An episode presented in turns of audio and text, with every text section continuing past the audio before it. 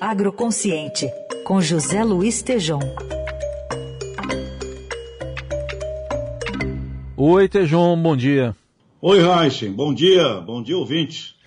Tejom, acho que hoje é um agroconsciente da nossa consciência pesada com gente que passa fome no Brasil? É verdade, Heisen, olha, é o editorial de ontem do Estadão, 23 do 8, página 3, não dá para não ficar incomodado com ele.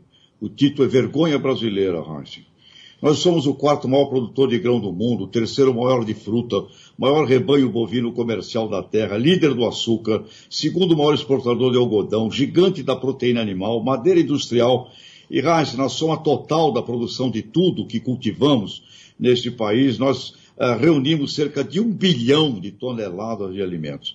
Na soma econômica do PIB, cerca de 500 bilhões de dólares. Ou seja, isso é só a metade cheia do copo. Como dizemos aqui, nós podemos dobrar de tamanho tudo isso com um planejamento. Mas o editorial uh, do Estadão de ontem incomoda muito. Deixa um nó na garganta, uma gigantesca provocação para qualquer brasileiro, meu caro Heisen.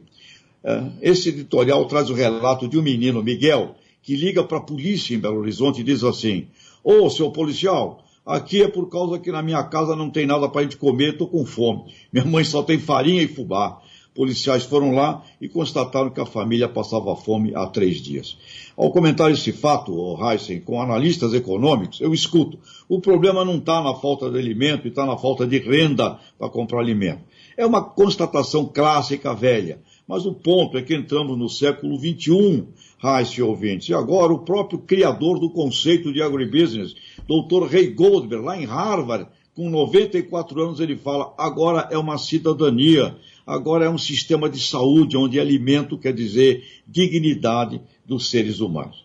Então, Raíssa, o Brasil pode e deve, além das leis do mercado, essa que é uma proposta, organizar uma produção agrofilantrópica que não pode, em hipótese alguma, se misturar ao mercado porque cria uma bagunça. Mas nós podemos contratar, arrendar com recursos internacionais para fins únicos de doação de alimentos a cidadãos sem condição de os comprar na lei do mercado. Assim, gente como a família desse menino, Mineirinho, que ligou para a polícia, polícia pedindo comida, como ele é mais de um bilhão na terra, sem refeição, morrendo de inanição. Então, para esses, a filantropia para começar sim.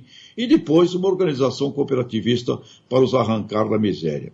Raiz, ouvintes, em apenas 5 milhões dos mais de 90 milhões de hectares de terras degradadas no Brasil, onde nada se faz, sem precisar arrancar uma árvore, por que não podemos produzir ali arroz, feijão, armazenar em condições de segurança alimentar e destinar um montante de 10 milhões de toneladas, 15 milhões de toneladas para famintos? Heisen, aqueles sem renda para consumir enquanto outros planos de crescimento do PIB, produto interno bruto, não chegam, mas fora das leis do mercado, gente que nós podemos ter uma produção agrofilantrópica para atender a esse, essa demanda que é muito provocativa uh, da nossa alma. É isso, Raíssa. É. Essa, essa é a visão que quero trazer aqui, incomodado com esse belíssimo editorial de ontem do Estadão. Bom, a gente agradece toda essa sua reflexão e vamos colocar aqui só para relembrar o que disse o menino que você tão bem reproduziu aí também. 190 com Força policial aqui. É por causa que aqui em casa não tem nada pra gente comer. Eu, aqui, minha mãe só tem farinha e fubá pra... Você tem quantos anos? Tem 11. Você não tem? Moro com a minha mãe só. Você e sua mãe tem mais irmão? Tem. Sim. Hum, entendi. Sua mãe não trabalha não? Não. Nada pra você comer então, desde cedo? Nada pra comer desde cedo. É. Eu vou passar a informação aqui pra, pra criatura, ver se tá, pode fazer, tá bom? Viu. Tá aí, porque a polícia chegou a suspeitar, né, Tejão, até de maus tratos, e aí depois pois foram é. ver e que não era isso, era isso que você falou aí, um menino de 11 anos pedindo ajuda por causa da fome, o Miguel.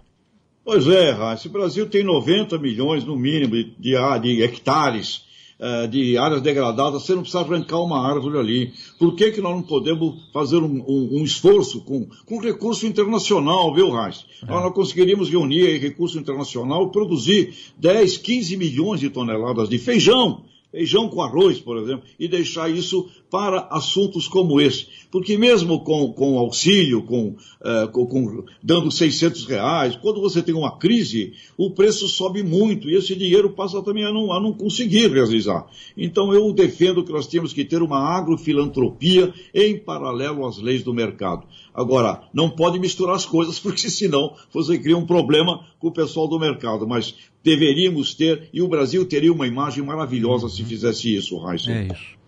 Tá aí, José Luiz Tejon com a gente, mais uma coluna agroconsciente que volta na sexta-feira. Até sexta, Tejon. Até lá, um abraço.